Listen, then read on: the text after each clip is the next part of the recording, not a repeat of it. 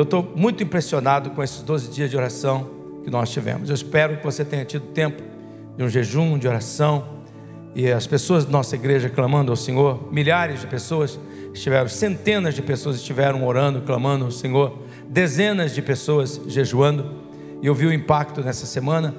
Estive em Curitiba, é, conhecendo igrejas, falando com pastores, reunido com pastores.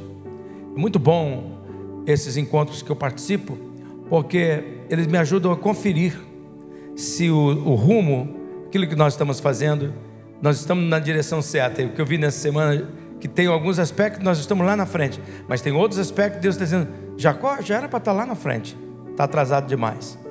E eu vejo que nós estamos preparando nossa igreja. Quando nós viemos para cá, esse lugar para 1.200 pessoas, nós não tínhamos lugares adequados para as nossas crianças. Aí construímos esse enorme prédio. E quando nós construímos aqui, todo mundo achou que já estava pronto. Não está pronto. Ainda nós temos que fazer coisas por dentro. Como, por exemplo, o, o, o auditório Ailton Justo, que nós já está pronto, e nós hoje tínhamos ele lotado de gente no culto das 8 horas, lotado é, de pessoas adorando ao Senhor. Nós estamos agora terminando o segundo piso, terminamos embaixo o berçário Estamos terminando o maternal. Eu peço que vocês visitem para vocês verem a estrutura que nós estamos fazendo. Né? Agora nós estamos no segundo piso. Tem algumas salas que já estavam prontas para atender emergencial. Mas agora nós estamos aprontando mais um auditório, porque nós queremos, durante o culto das 10 horas, ter um outro culto simultaneamente para atender os nossos adolescentes, para ter um culto voltado, linkado para os nossos adolescentes. Então, estamos preparando é, toda a nossa estrutura. Depois eu vou falar já para você não ficar chateado comigo depois, mas eu tenho que falar. Esse, pré, esse lugar aqui do estacionamento, um dia vai virar um prédio de seis, sete andares de estacionamento, que é muito pouco. Então vocês têm que entender que aquilo que Deus vai fazer, que Deus nos mandou alargar as estacas, nós estamos alargando, e vocês precisam saber disso para quando chegar no momento, Pô, pastor Jacó não para de construir coisa, inventa uma coisa, inventa outra. Não é, irmãos, é que nós vamos crescer. Deus vai abençoar a igreja dele. Deus vai nos fazer prosperar. E vai ser legal você chegar direto no estacionamento cobertinho, descer sem estar tá molhado, sem estar é, tá correndo na chuva. Então nós vamos fazer tudo do jeitinho também durante a semana. Esse lugar aqui vai ser tão próximo, porque Deus trouxe a igreja dele aqui, que vai ter tanta gente precisando de estacionamento, que esse lugar desse prédio vai ser um lugar que vai poder ser alugado durante a semana para as pessoas que querem. E assim nós vamos ajudando, fazendo fazendo o ministério. Estou pensando certo ou não, irmãos?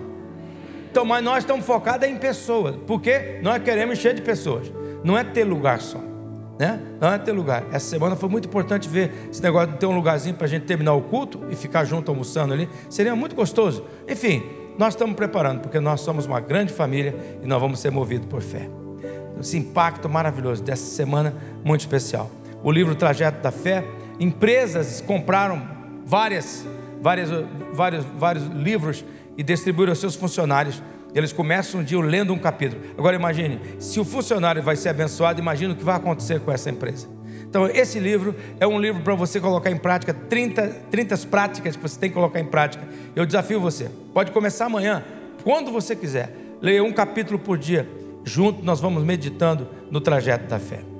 Porque Deus quer que você seja um homem de fé, uma mulher de fé. Diga aí para ele: seja um homem de fé, uma mulher de fé. Se é uma mulher, diga mulher de fé. Se é homem, diga homem de fé. Não fala para homem, você fala homem de fé, tá? Por favor. É homem de fé e mulher de fé. Mulher é mulher de fé, homem é homem de fé. Amém? Vamos deixar a coisa bem clara, tá? Deixar a coisa bem clara. Nós vimos na semana passada que uma pessoa movida por fé, ela tem certas coisas que caracterizam essa pessoa. Uma pessoa movida por fé, ela tem um compromisso com a ação. Pessoas movidas por fé, elas sabem que quando a, a, a, Deus comunica a verdade na mente, essa mente desce para o coração e ela vai agir. Prepare, porque amanhã o Senhor vai fazer maravilha no meio de vós. Põe o povo para agir. Compromisso de ação, com ação. Se a sua fé não lhe movimenta, tem alguma coisa errada. Até esperar exige ação, porque você está na atitude da ação para a batuta de Deus descer e movimentar você no rumo da ação. Você também tem que ter, em segundo lugar, a compreensão de que o pecado sempre será um obstáculo. Nós vimos na história do Acã. Ele vai atrapalhar a tua conquista. Coloca isso na tua cabeça. Se há um pecado na tua vida, ele vai trabalhar a sua conquista.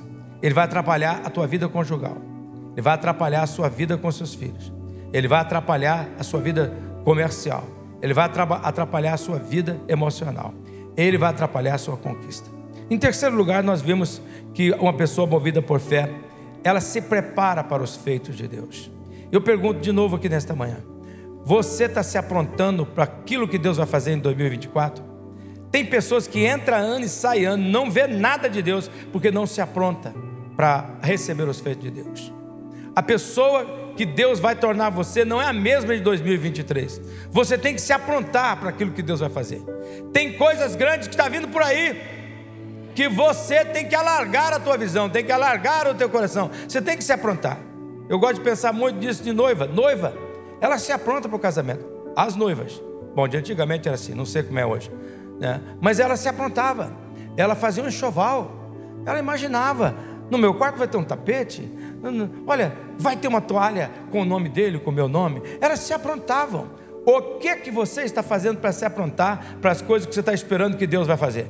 Você tem que se preparar, tem que se aprontar. Santificai-vos, porque amanhã o Senhor vai fazer maravilha no meio de vós. É Josué 3,5. Nós lemos isso na semana passada. Então, você tem que ter um compromisso com a ação, você tem que ter compreensão que o pecado é sempre um, pecado é sempre um obstáculo e uh, você tem que se preparar, santificar-se para que amanhã o Senhor faça maravilha na sua vida.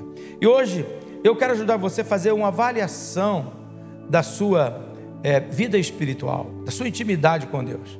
Lembra da música? E se precisar é só chamar. Eu quero intimidade, eu quero um relacionamento. Essa música fique no seu coração. Então hoje eu quero fazer essa avaliação contigo com base em 1 de Pedro, no capítulo 5, no versículo 6, antes de nós tomarmos a Santa Ceia. Está escrito assim: "Portanto, sejam humildes debaixo da poderosa mão de Deus, para que ele os honre no tempo certo." Olhe para esse versículo.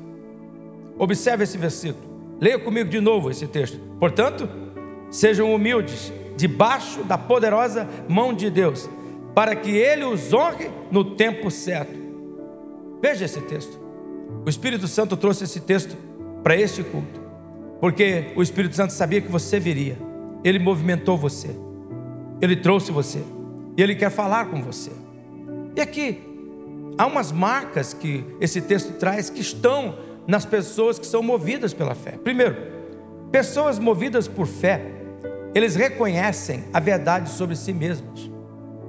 Eles reconhecem a verdade sobre si mesmos. Ser movido por fé exige humildade, irmãos. A vida, na verdade, é uma longa lição de humildade. A vida, na verdade, é uma longa lição de humildade. Você começa a ver os artistas de 30, 40 anos atrás. Você vê eles agora, conta para como é que está? Faz uma experiência. Lá no Google, pergunta como é que está o artista tal, tal. O homem mais bonito que você achava. Procura lá. De 30 anos para trás, dá uma olhadinha como é que está hoje. Gente do céu. A gente leva um susto. Vai lá. Pega aquelas bonitonas que você olhava assim, um dia eu queria ser, ser, você mulher, eu queria ser que nem a beleza dessa mulher. Dá uma olhadinha nas rugas desta mulher agora. É um, um fato. A vida é uma longa lição de humildade. Você viu a história do Zagalo, vê jogando aquela coisa toda. O, o Parreira, que também foi técnico, e você vê hoje aos 80 anos doente, com sequelas, sofrendo. Você diz: Meu Deus do céu, não esqueça, a vida é uma longa lição de humildade. É uma longa lição de humildade. Uma pessoa movida por fé, ela já compreendeu que quando Deus quer exaltar um homem, primeiro ele trabalha nele para humilhá-lo. E humildade, por isso que você tem que entender o que é humildade, quando você verifica que Deus é, trabalha nele para humilhá-lo. Humildade é, na verdade, a demonstração de ausência de orgulho. Humildade é uma atitude de manter um comportamento autêntico que é compatível com a realidade pessoal sua. Humildade é ter a convicção que só podemos ser quem somos, que só podemos fazer o que fazemos, que só podemos chegar aonde chegamos devido a Jesus. Humildade é reconhecer que sem Jesus nada nós não podemos fazer. E Pedro, ele orienta aquele que crê a agir desta forma. Olha o versículo 6 comigo mais uma vez humilhai-vos. Humilhai-vos, pois debaixo da potente mão de Deus, para que o seu tempo vos exalte. Meus irmãos, leve a sério esta palavra que está aqui. Humilhai-vos. Porque a humildade, ela não tem nada a ver com a degradação de alguma pessoa, o desprestígio de alguma. De alguma pessoa. Humildade não tem, nada, não tem nada que ver com a ideia de se, de se considerar inferior, não tem nada a ver de se considerar fraco, brando ou talvez até passivo. A humildade é uma forma de demonstrar firmeza, não fragilidade. Porque uma pessoa humilde, ela pode ser confiante sem ser arrogante. Uma pessoa humilde, humilde ela de, demonstra respeito pelos outros e por si. A humildade, irmãos e irmãs, faz a pessoa reconhecer o seu próprio valor e que esse seu próprio valor, ele não é determinado pelo que as outras pessoas dizem ou por aquilo que as outras pessoas pensam. E então, quando você olha para uma pessoa humilde, você logo vê que uma pessoa humilde, humilde, o ego daquela pessoa, ela não pode, ele não pode ser estimulado pelo elogio e nem diminuído pela crítica. Eu vou parar aqui um pouquinho. O ego não pode ser estimulado pelo elogio e nem diminuído pela crítica. Então, tanto o elogio quanto a crítica não penetra no ser daquela pessoa, porque a sua autoestima não está associada com o que os outros pensam, mas a verdade dos fatos daquilo que ela é. Isso é humildade. Por quê? Porque a humildade, na humildade, a pessoa tem uma visão correta de Deus, a pessoa tem uma visão correta de si mesmo, e por isso então ela olha à sua volta com uma visão correta as pessoas que estão à sua volta. Vou repetir: humildade, ela nos leva a olhar Deus como Ele é. E porque nós vimos quem Deus é, nós olhamos para nós sabendo quem nós somos. E quando nós olhamos para nós, depois de vermos Deus, nós olhamos para os irmãos sabendo que nós somos do mesmo material, que nós precisamos ter paciência, que nós precisamos ter amor, que nós precisamos ter compaixão. Então, quando a vaidade finda na vida de uma pessoa, o poder de Deus começa a fluir. Portanto, humildade é o reconhecimento, são duas coisas: o reconhecimento daquilo que nós não temos e o reconhecimento daquilo que só Deus possui. Eu vou repetir isso. Humildade é o reconhecimento daquilo que nós não temos. E a humildade tem esse aspecto. Nós reconhecemos aquilo que só Deus tem. E porque nós sabemos que só Deus tem, nós corremos para Ele, porque sabendo que aquilo que nós não temos, o nosso Pai Celestial tem.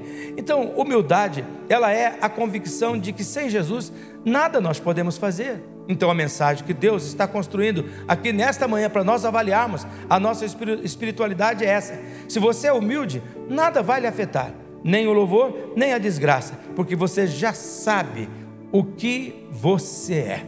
Essa é maravilha. Quando você descobre que a graça de Deus manifestou na sua vida, e essa, essa graça que manifestou na sua vida, ela lhe comprou com precioso sangue ela lhe lavou com precioso sangue, então você foi perdoado, então o teu nome foi escrito no livro da vida, e você agora passou a ser parte do, da família de Deus, e por ser parte da família de Deus, o Espírito Santo passou a habitar em você, e porque ele habita em você, ele fortalece você no íntimo, ele é a provisão que vem através das riquezas que está em Cristo Jesus, e você sabe quem você é, então nada mais lhe atinge. Não importa o que dizem de mim, não importa o que pensam de mim, meu Pai Celestial sabe a verdade dos fatos e eu sei quem eu sou, e por isso então eu passo a olhar as pessoas com compaixão.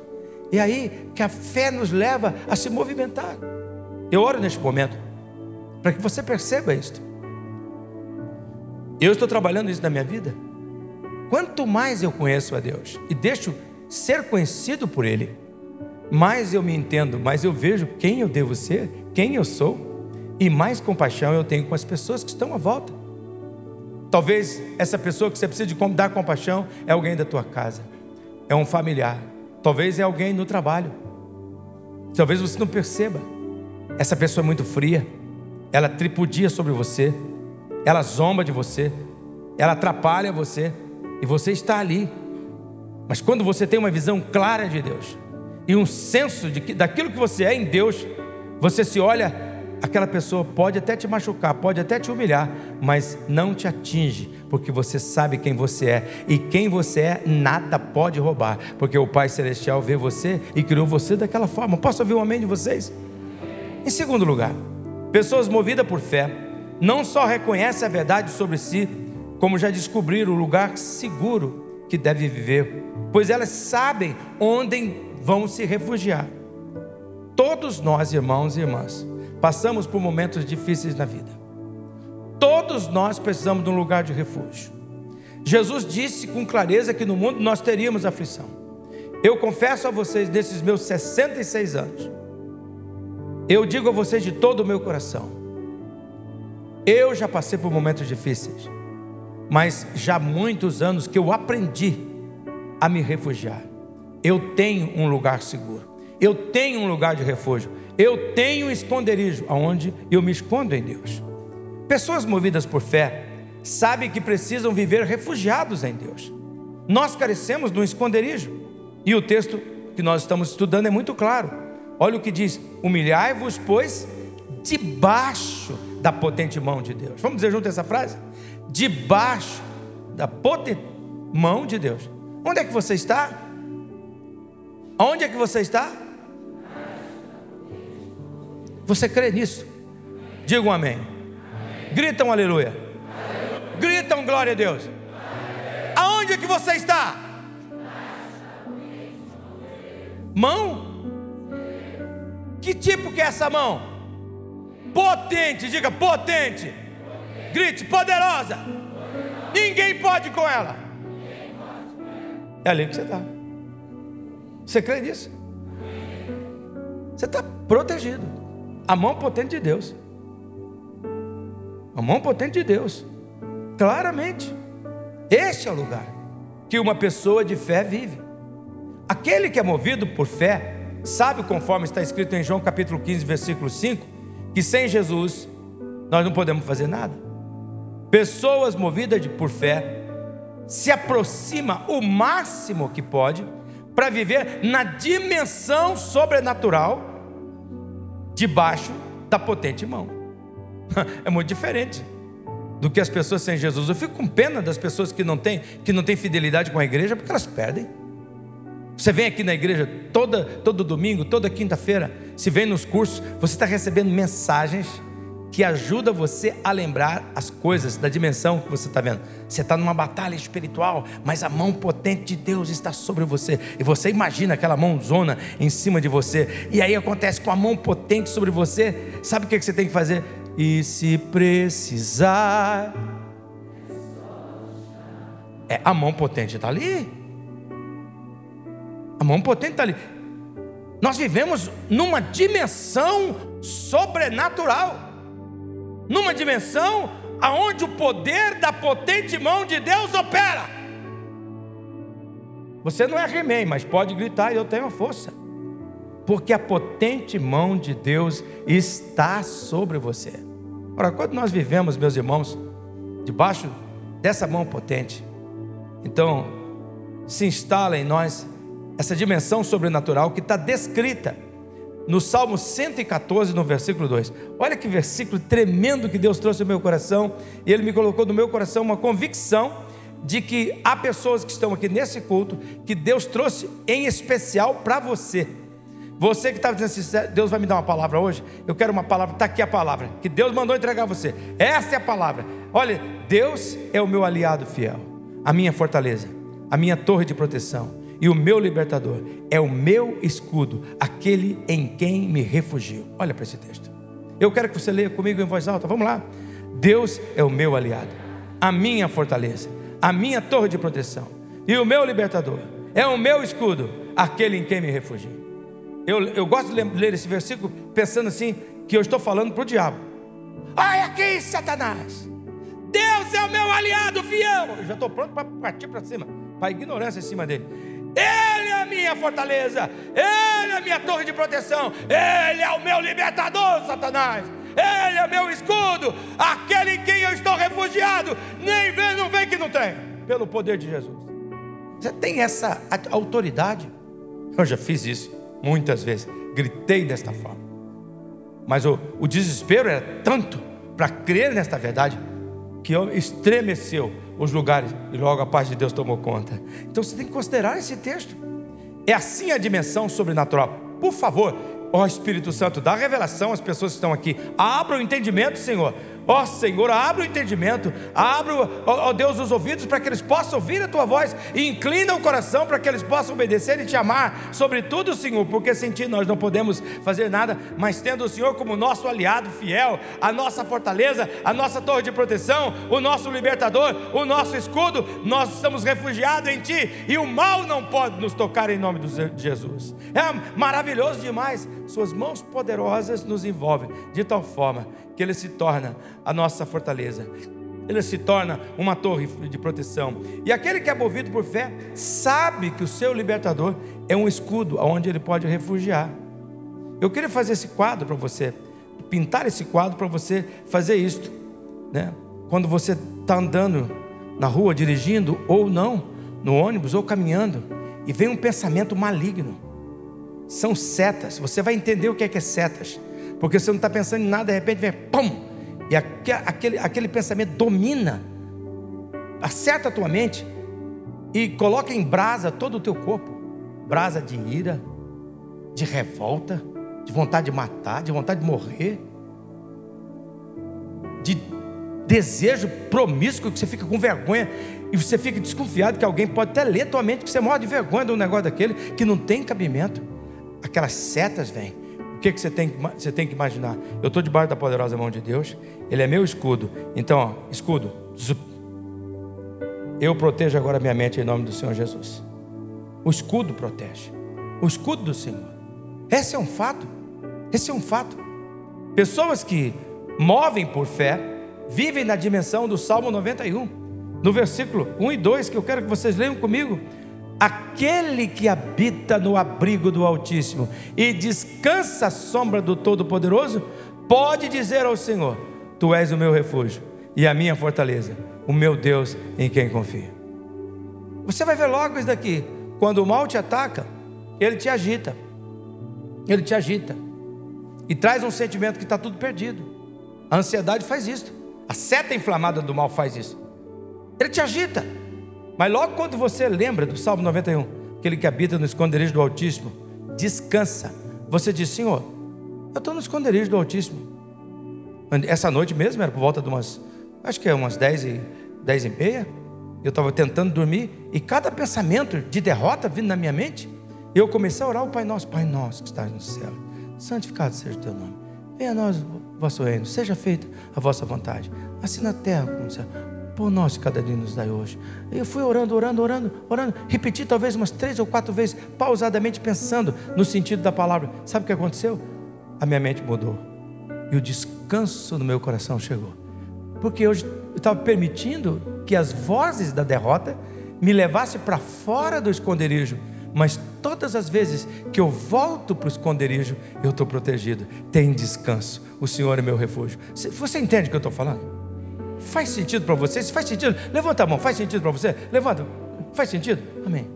Porque essa é um, Deus tem que transformar isso num, num, num, num entendimento espiritual.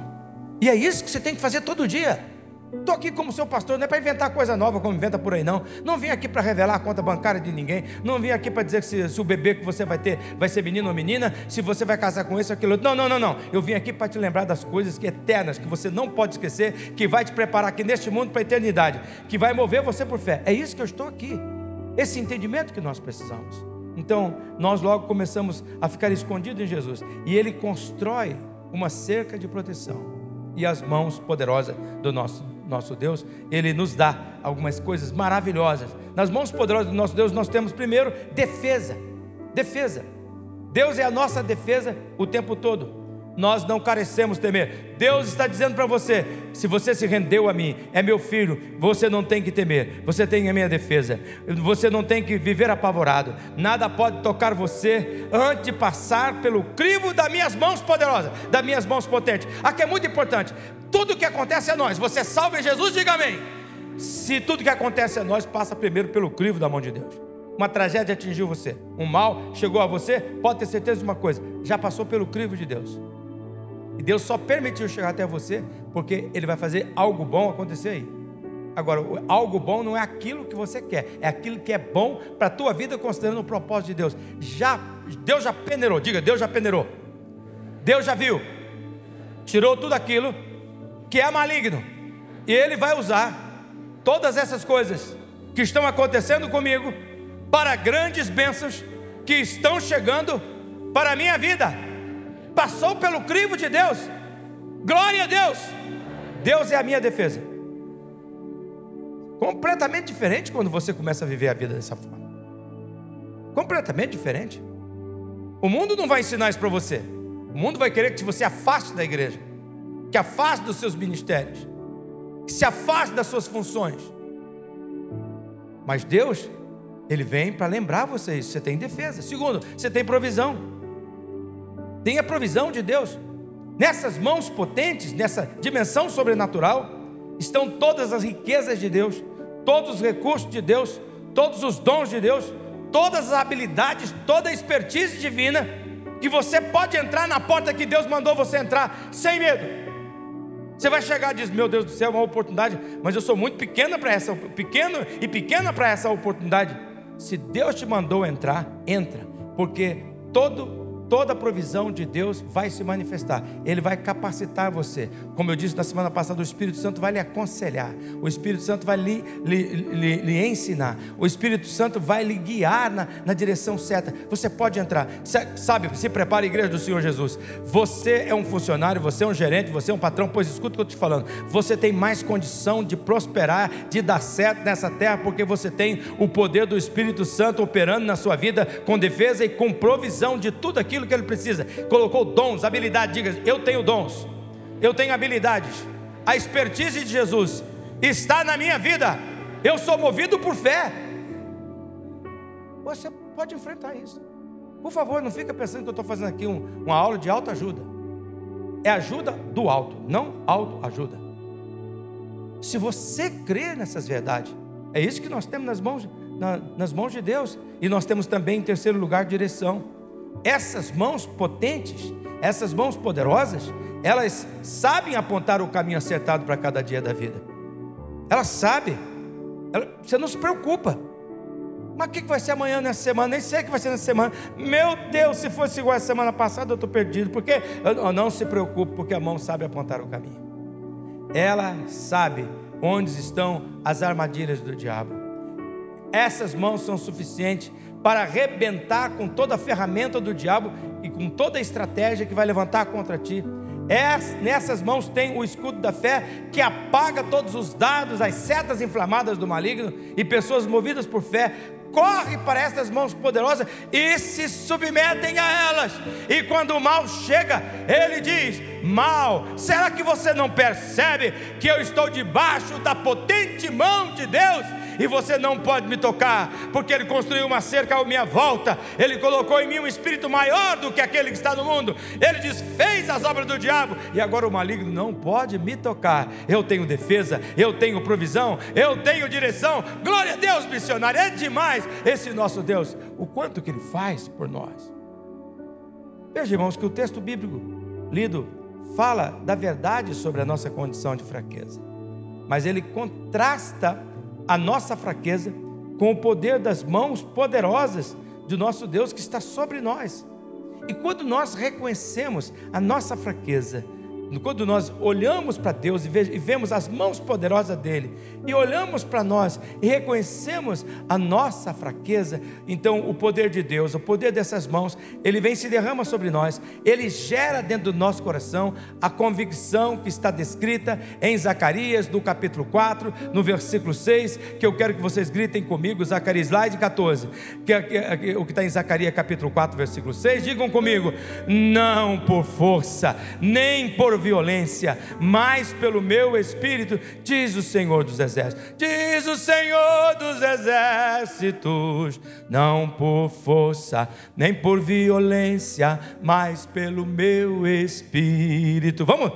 Não por força, nem por violência, mas pelo meu espírito, diz o Senhor dos Exércitos. Diz o Senhor dos Exércitos, diz o Senhor dos Exércitos, não por força, nem por violência, mas pelo meu. Vamos fazer o seguinte: esse lado aqui vai cantar assim, não por força nem por violência, mas pelo meu espírito. Esse outro lado vai cantar na hora. Diz o Senhor dos Exércitos, combinado? Vamos lá. Não por força. Ó, oh, essa força que está cantando, espera um pouquinho. Essa força que está cantando, nem o diabo acredita, porque pelo amor de Deus, já virou fraqueza. Quero ensinar para vocês a questão da atitude. Já virou fraqueza um negócio desse. Vamos lá? Não por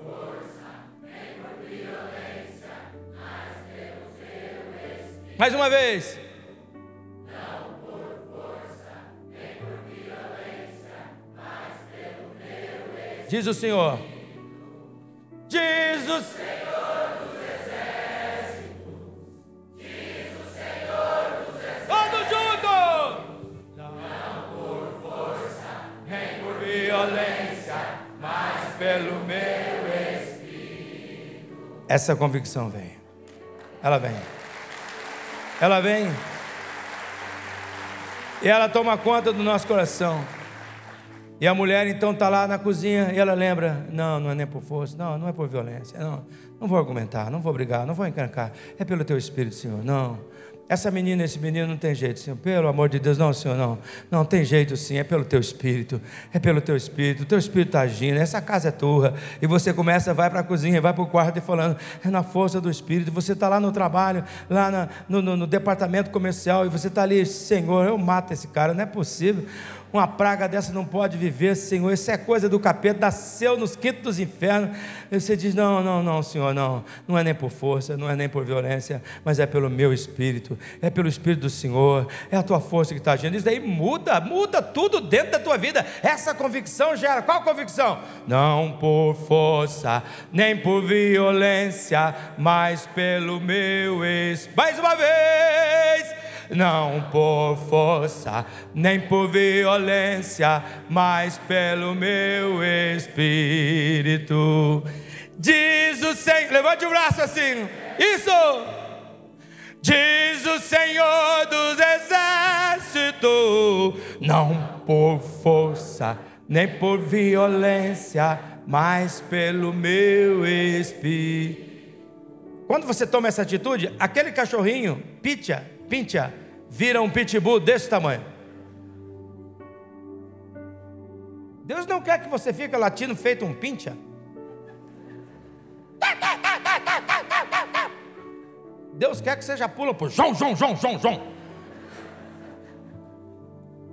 Não estou chamando você de cachorro de jeito nenhum.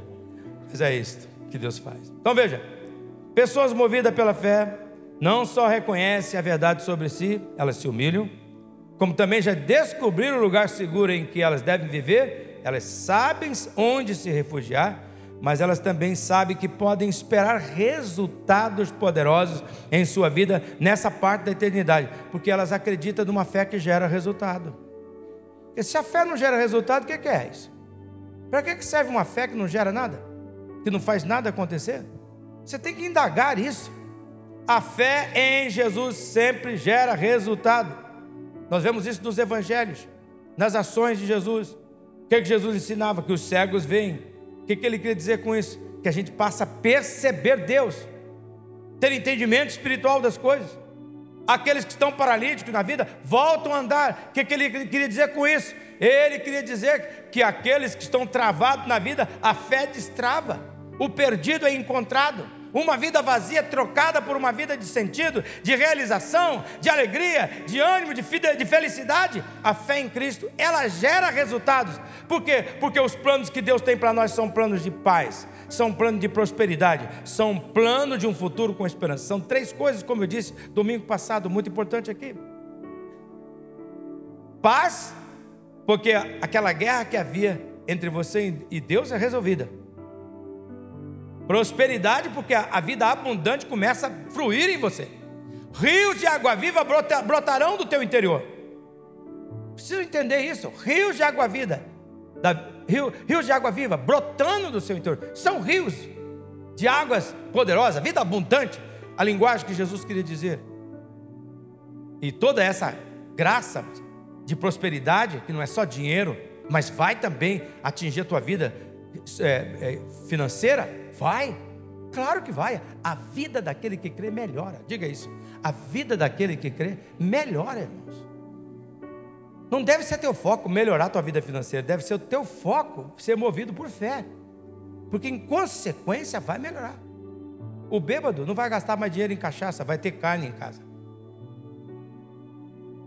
E como ele começa a ver que está sobrando dinheiro em casa, por causa que ele não gasta tudo em cachaça, em cigarro e em boteco da vida com os amigos, e ele começa a ficar em casa, ele começa a fazer planejamento. Quando ele começa a dizimar, Deus ensina planejamento com ele. Divide o seu, seu salário em 10. Tá bom, pega 9. Dá, dá um aqui. Agora eu vou abençoar esses nove que fizeram. Põe tanto aqui, tanto ali, tanto ali. É, uma parte aqui, outra parte lá. Isso que ensina o dízimo. Aí as pessoas começam a prosperar. E porque elas começam a prosperar, elas começam a se preparar para a eternidade. Porque guarda uma coisa: Deus não está te preparando para você ficar velho e morrer, porque essa é a chatice da velhice, gente. Não, pelo amor de Deus, é chato ficar velho. Se você não tem perspectiva da eternidade, é chato. Você encontra as pessoas que eram do teu tempo lá, tudo bonito, você encontra e fala, pelo amor de Deus, você está bem, fulano, sangue de Cristo tem poder? O que, que é isso? Como é que diria aquele rapaz que eu achava mais bonito, que eu tinha até inveja dele, achava o mais bonito da igreja, agora que Jesus, o sangue de Jesus tem poder, repreende a feiura deste homem, Senhor. Aquelas meninas que você andava na escola e disse, nunca vou ter chance, nunca vou me dar bola, agora você encontra e diz, foi livramento, foi livramento, foi livramento, meu Senhor, foi livramento, foi livramento, foi livramento. O que, é que foi? Não, foi livramento, livramento, livramento. Não é? Você começa a virar compositor, né? Daquilo que Deus faz na sua vida. Daquilo que Deus faz. Mas tem prosperidade. Ele está te preparando para o futuro. Ele está te preparando para a eternidade. Não é demais isso, gente? Leia comigo o versículo 6 novamente. Vamos lá. Portanto, humilhe-se debaixo da poderosa mão de Deus. Para o quê? Para que ele os exalte no tempo devido. Veja o que esse texto está dizendo. Se você reconhecer a verdade sobre você mesmo, se humilhar perante Deus, se você fizer do Senhor o seu refúgio, permanecer debaixo da potente mão de Deus, se você crer com a simplicidade, com simplicidade que o, que o Deus que mesmo que lhe ensinou a esperar que ele honra aquele que crê, nada que for necessário para você viver uma vida de abundância vai faltar na sua casa, vai faltar na sua vida. Deus fará a sua fé ser honrada com resultado. Vai ter perdão, vai ter provisão, vai ter proteção. Como diz aquela música: um, dois, três, bênçãos que não têm fim sobre a sua vida, sobre o seu lar, sobre as pessoas que convivem com você. E você não somente será uma bênção, você abençoará a muitos e eles procurarão a sua casa, como nós já fizemos, falamos, falamos isso nessa série de mensagens. A fé que não gera resultado não é fé. Eu mostro um texto para vocês. Esse texto talvez você não tenha nunca dado atenção para ele. Está em João capítulo 16, versículo 23, versículo 24. Olha o que diz esse texto. Eu lhes asseguro que meu Pai lhes dará tudo o que pedirem em meu nome. Peçam e receberão, para que a alegria de vocês seja completa. Olha para esse texto. Peça entendimento para esse texto. Peça a Deus. Leia comigo mais uma vez. Eu lhes asseguro que meu Pai lhes dará tudo o que pedirem em meu nome. Verso 24: Peçam e receberão, para que a alegria de vocês seja completa. Agora, não vamos ser ignorantes aqui. Ninguém pode negar. Uma noite de farra com bebida Traz alegria? Traz uma certa alegria. Não. Pecado, falar que o pecado não traz alegria, o pecado traz uma certa alegria, traz. Mas não é completa alegria. Não é completa. Uma viagem num cruzeiro de cinco estrelas traz alegria? Traz. Quando você está lá dentro, está andando, sentindo o cara. Passa aqui tem uma comida, passa ali tem uma bebida, e gente oferecendo, vai que você está sentindo o bam bam bam Traz uma alegria, traz, mas não é completa. Termina. E você tem que, de novo, fazer aquilo com mais intensidade, com mais coisa, com mais luxo. Nunca termina. Agora, olha para esse texto. Ele diz assim: Eu lhes asseguro que meu Pai lhes dará tudo o que pedirem em meu nome. Ó, debaixo da potente mão de Deus. Crendo, a fé que gera resultado. Peça e receberão, para que a alegria de vocês seja completa. Deus não está afim de dar para você coisinhas que te dão uma alegria que passa. Um vestido novo traz alegria. Um, um paletó novo pode gerar alegria. Mas passa. Não é completa. Ele quer dar a você uma alegria que nada pode roubar. Nada, nada, absolutamente nada. Levanta a sua mão e diga: Eu quero desta alegria. Diga, Jesus. Grite, Jesus. Eu quero da alegria completa. Então você tem que crer que a fé gera resultados. Em quarto lugar, pessoas movidas por fé, elas reconhecem a verdade sobre si mesmas, por isso elas se humilham perante Deus. Elas sabem se refugiar, por isso elas correm para ficar debaixo da potente mão de Deus. Elas acreditam nos resultados divinos, porque Deus vai honrar aquela pessoa. Mas além disso, essas pessoas respeitam a agenda divina. Elas, elas sabem que Deus tem um momento certo, um tempo certo para cada coisa. Aqui é uma coisa muito importante. Agenda divina. Deus tem uma ocasião oportuna. O meu, o meu netinho, bem, quando ele vai lá em casa, ele me abraça rapidamente e, e começa a falar: desenho, vou, desenho, vou, desenho, vou. Ele quer que eu boto na televisão os desenhos da Netflix lá, que ele gosta, Patrulha Canina, aquelas coisas todas lá que crianças assistem, que eu odeio assistir aquele negócio. Eu tenho que ficar lá na frente da televisão por causa do bem, né? Algumas vezes já fiquei. Mas ele, quando eu, eu, ele pede para mim, diz: Não, não, tem que falar com o pai, tem que falar com o pai. Porque a, a, questão do vô é coisa boa. Porque assim, o vô sempre fica com o neto na boa, quando o neto está legal, quando o neto está brincando. Quando começa a ficar muito trabalho, vai, vai para o teu pai, cara.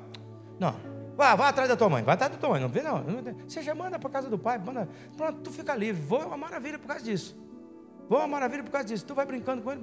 Mas quando ele fala com o pai, o pai diz, daqui um pouco, ele fala, não, agora, agora. Agora, ele está falando, agora, agora, agora. Não parece a gente? Deus, mas eu quero saber isso agora. Não, mas eu quero isso agora. É agora. Por que, que o senhor está demorando? Pá, pastor, pelo amor de Deus, Deus está demorando. Está revoltado esse Deus do senhor aí.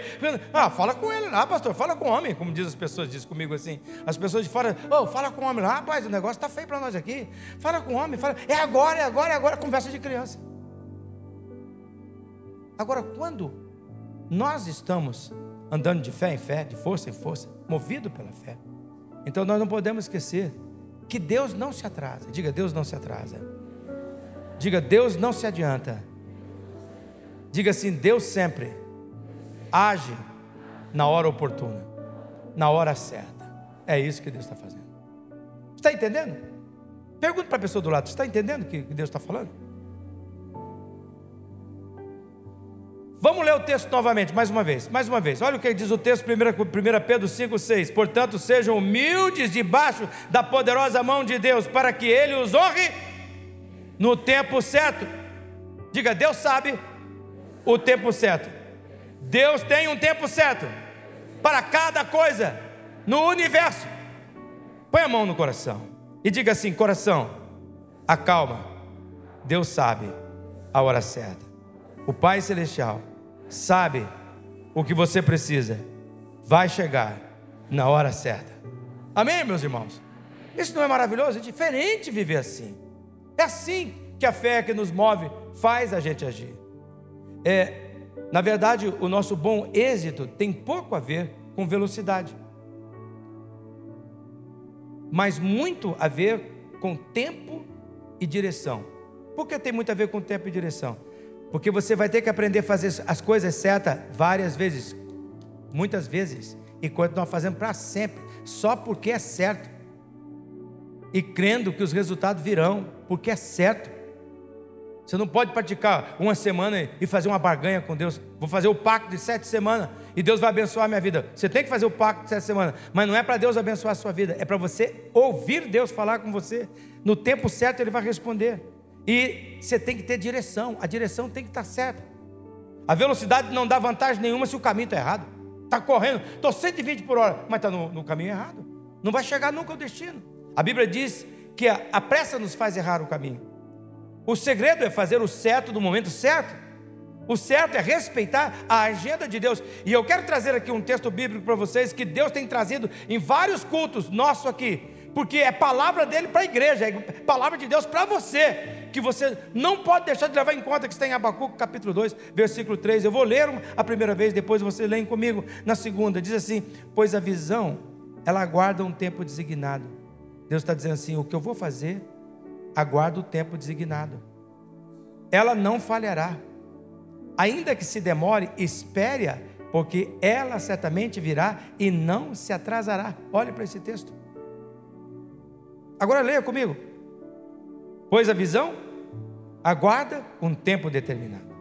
Ela não falhará. Ainda que se demore, espere-a, porque ela certamente virá e não se atrasará. Deus está chamando a tua atenção. Cuidado com os atalhos. Fique na agenda divina. Não há atalhos para lugar algum que vale a pena você enveredar. Me lembro quando o menino que a minha mãe mandava eu fazer alguma coisa, e ela dizia para mim: não vai pelo trilho, vai pela, pela, pela estrada. E ela acrescentava no português, bem ruim dela: quem ataia sai ataiado, meu filho. Não sei se vocês conhecem essa expressão, era da minha mãe. Meus irmãos, guarde bem isso: o caminho para o topo da vitória não é rápido e nem é fácil não é rápido e nem é fácil. Por isso que a vitória, ela exige paciência. É está escrito em Romanos 12, 12. Na tribulação, sede paciente. Sede o quê? Paciente. A Bíblia diz que Deus é paciente. Escute o que eu estou dizendo. A, impaciência vai roubar você da direção de Deus. E eu sinto que devo repetir essa frase. Que Deus está falando hoje aqui. A impaciência vai roubar você da direção de Deus. A impaciência nos leva a um ponto sem retorno na estrada. Quanto menos paciência o indivíduo tem, mais ele se perde. Mais ele se perde. Por quê? Porque Deus não criou você para pressa. A, a pressa gera desperdício. Deus criou você para viver a agenda dele. Então, a, mens a mensagem de Deus para a sua vida é essa: viver fora da agenda divina nos leva a semear pressa e a colher frustração. Para um pouquinho e pensa na sua vida com base nessa verdade que está aqui. Quantas moças solteiras adultas que se entendes daqui, enveredaram por qualquer relacionamento, qualquer namoro, se embriagaram com beleza, com prazer, e semearam pressa e colheram frustração. Quantos homens estão aqui que tiveram oportunidades maravilhosas, mas tiveram pressa e se estragaram, pegaram atalho, e o que gerou foi frustração. Frustração. Eu escuto de pessoas toda semana, pastor, cada dia que passa eu fico decepcionado com a vida. Não é com a vida, eu digo para essas pessoas, é com você que você tem que ficar decepcionado. Porque você está gerando pressa, está semeando pressa e você vai colher frustração. Não é desta forma. Você não dorme com uma pessoa, não vai para a cama fora do casamento. Não é desse jeito que Deus ensinou. Mas como é que eu vou descobrir que tem química? Não precisa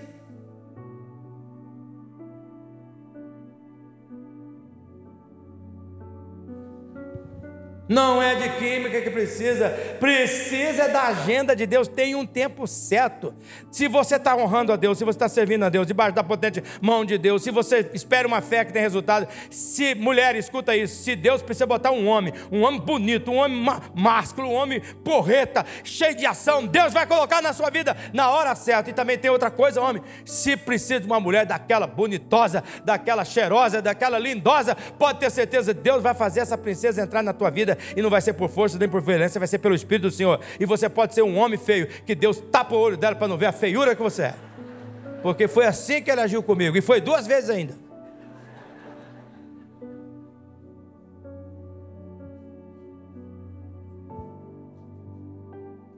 Então, Deus me diz a palavra assim: se você está diante da direção certa, continue andando. Mantenha os seus olhos em Deus. E pode ter certeza que vai se cumprir o que está escrito em Provérbios capítulo 20, no versículo 22. Olha o que está escrito aí. Esse texto é demais. Espere pelo Senhor e Ele dará a vitória a você. Vamos ler de novo? Espere pelo Senhor e Ele dará a vitória a você. Então, hoje aqui, ó, antes da gente tomar Santa Ceia, Deus está perguntando assim: Você está pronto a se humilhar? Lembra da música do domingo passado? E se humilhar diante do teu altar. E você está pronto a se humilhar? O que, que é? Reconhecer a verdade dos fatos sobre você mesmo. Você está pronto a se refugiar debaixo da minha potente mão, seguir a orientação dela, o poder dela, depender dela, não da tua força, mas do meu espírito. Você está pronto a crer que quando alguém põe a fé em mim, ela gera resultado, e esse resultado vai além daquilo que você pode imaginar? Mas você está pronto a vincular toda a tua vida à minha agenda para o tempo oportuno, para o tempo certo? Se você estiver, pode ter certeza, espere pelo Senhor, porque Ele dará a vitória para você. É isso que o texto que nós terminamos.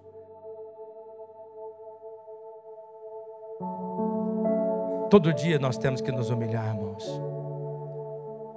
Todos os dias, todos os dias, todos os dias. Nós temos que ir para o firme fundamento e nos lançar sobre ele. Dizer, Senhor, a verdade é essa, eu sou frágil, meu coração é volúvel, nem para te amar, Senhor, eu posso, Senhor, não inclinar o meu coração. Você já reconheceu a verdade dos fatos. Escute bem o que eu estou dizendo.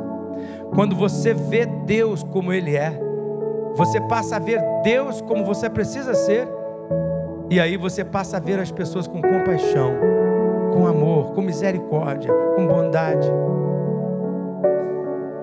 Senhor, eu oro agora neste momento da Santa Ceia, Senhor. Teu Espírito Santo que está entre nós, manifesta nesta vida, Senhor. Aquele que veio aqui quebrado, aquele que veio aqui, Senhor, que ainda não te, se rendeu a Ti, que não se aceitou o Senhor, que não se tornou ainda filho do Pai, que é apenas criatura, Senhor, que essa pessoa se decida por Jesus. E agora, enquanto que eu estou orando, ela também esteja orando aí, dizendo: Eu aceito Jesus como meu Salvador. Eu recebo o perdão de Jesus para minha vida. Eu creio que o sangue derramado dele me lavou de todo pecado. Eu me humilho perante Ele. Eu vou fazer os cursos preparatórios, eu vou me batizar, Senhor, porque eu quero fazer parte da tua família. Eu quero, Senhor. Ó Senhor Jesus, eu creio que o teu Espírito Santo está fazendo isso.